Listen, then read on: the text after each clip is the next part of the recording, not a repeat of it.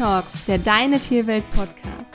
Hört tierisch tolle Geschichten, Tipps und Tricks rund um eure Lieblinge und werdet Teil der Deine Tierwelt Community. Pet Talks, der Deine Tierwelt Podcast mit Kiki und Lisa. Schön, dass ihr mit dabei seid. Folge 19, der Hundeführerschein.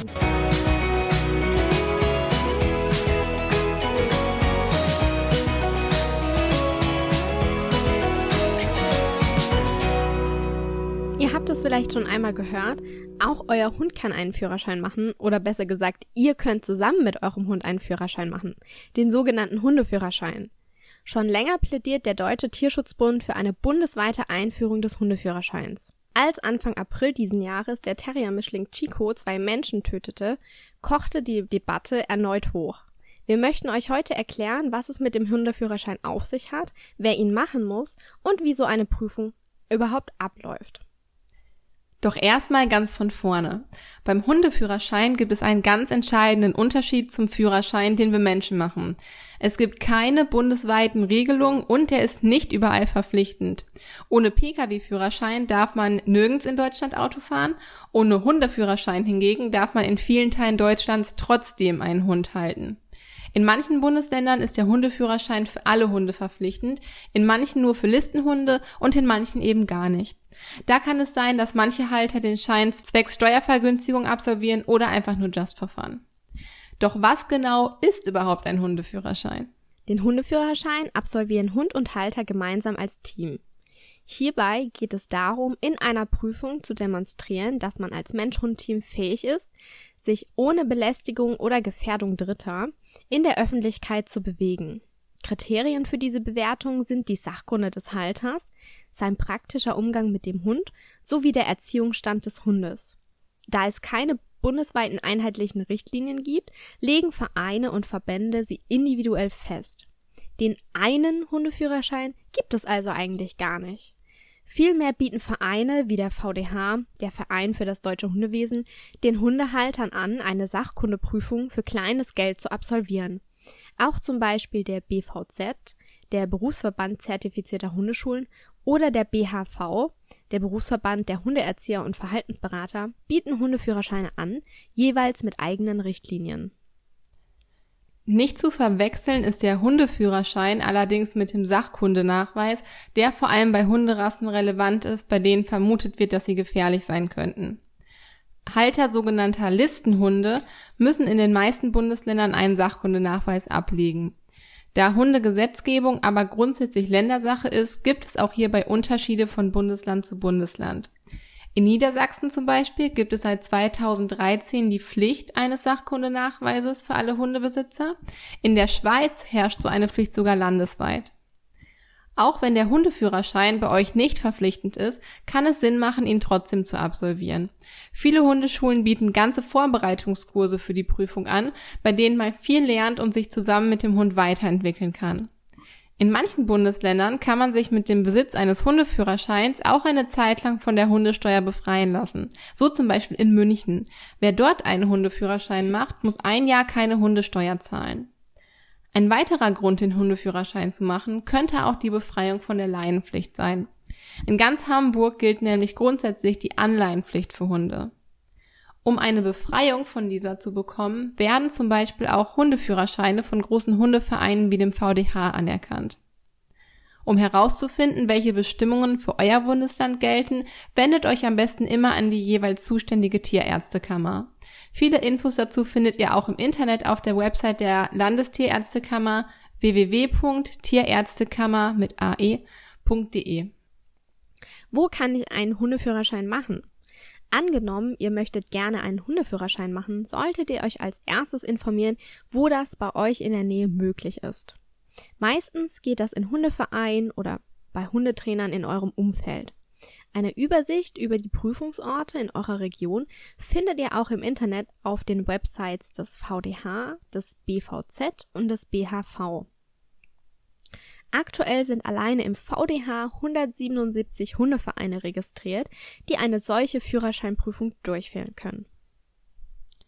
Die richtige Vorbereitung auf den Hundeführerschein. Damit ihr euch gut auf die Theorie vorbereiten könnt, empfehlen wir euch mit Testfragen zu lernen. Einige Testfragen findet ihr im Internet oder fragt doch auch in eurer Hundeschule oder im Hundeverein nach Testfragen für die Theorie des Hundeführerscheins. Einige typische Fragen können zum Beispiel folgende sein. Was ist zu tun, wenn ein Hund, der immer lieb und friedlich war, ganz plötzlich aggressives Verhalten zeigt? A. Der Hund sollte einem Tierarzt vorgestellt werden, denn er könnte Schmerzen oder eine andere Erkrankung haben. B.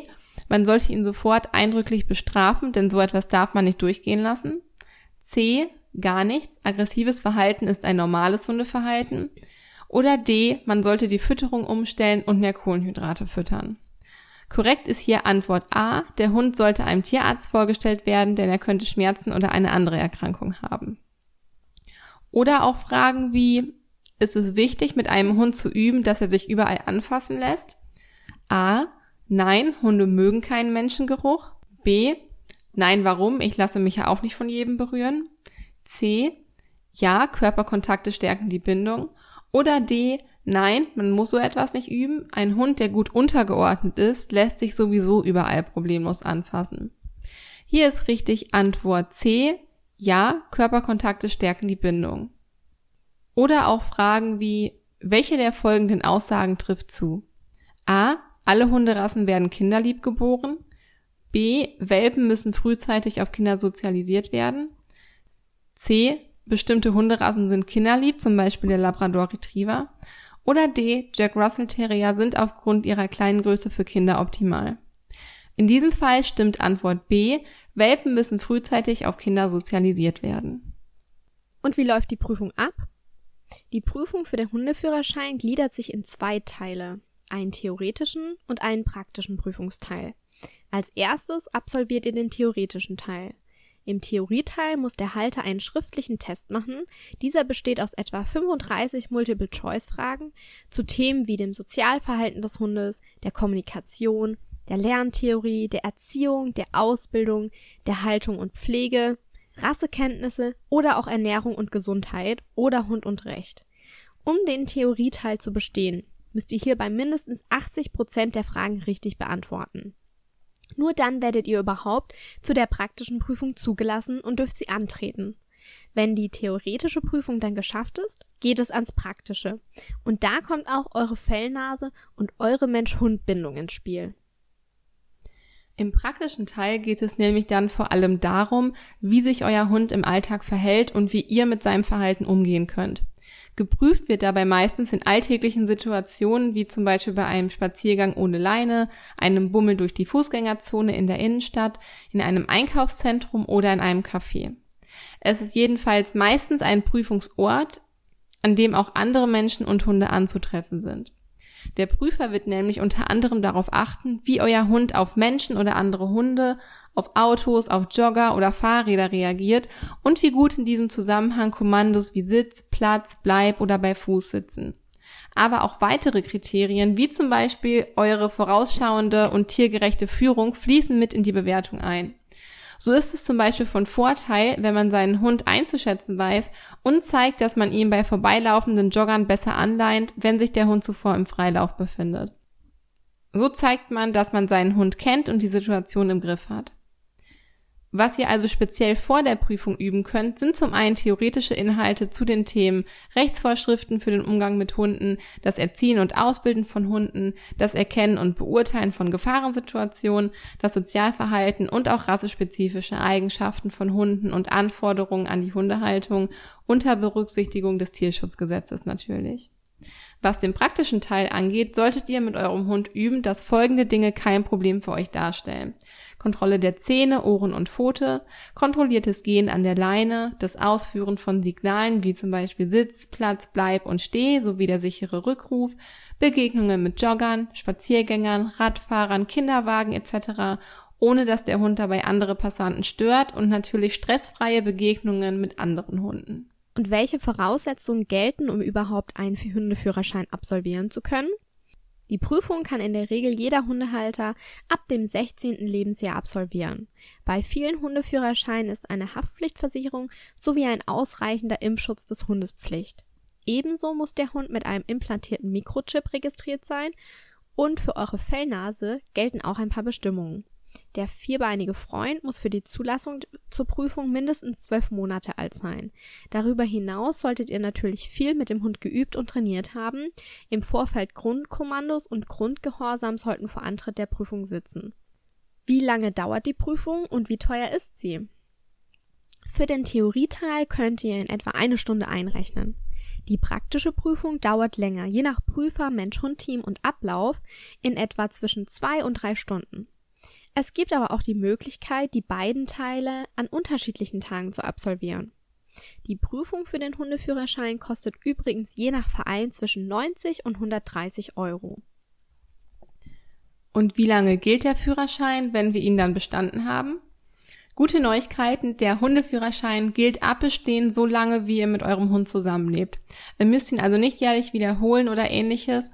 Allerdings gilt die abgelegte Prüfung nur für genau diesen einen Hund, mit dem ihr die Prüfung durchlaufen habt. Jeder Hund ist natürlich anders und es geht beim Hundeführerschein immer um die Zusammenarbeit eines speziellen Mensch-Hund-Teams und nicht um den Hund oder den Menschen im Einzelnen. Wenn ihr euch also einen neuen Hund anschafft, müsstet ihr die Prüfung dann mit diesem Hund nochmal wiederholen. Aber was passiert, wenn Mensch und Hund bei der Prüfung durchfallen? Es ist zwar nicht weiter schlimm, wenn ihr bei der Prüfung durchfallt, weil ihr sie beliebig oft ohne Einschränkung wiederholen könnt.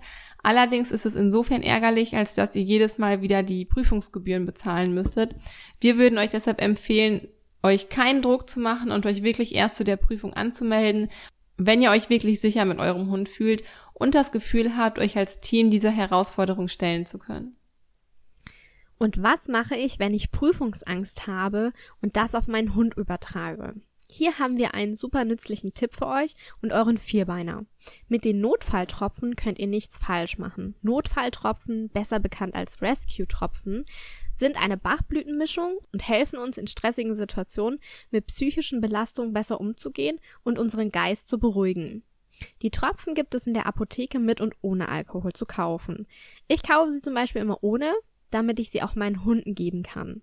Schon zwei bis drei Tage vorher kann man mit der Gabe der Bachblüten beginnen.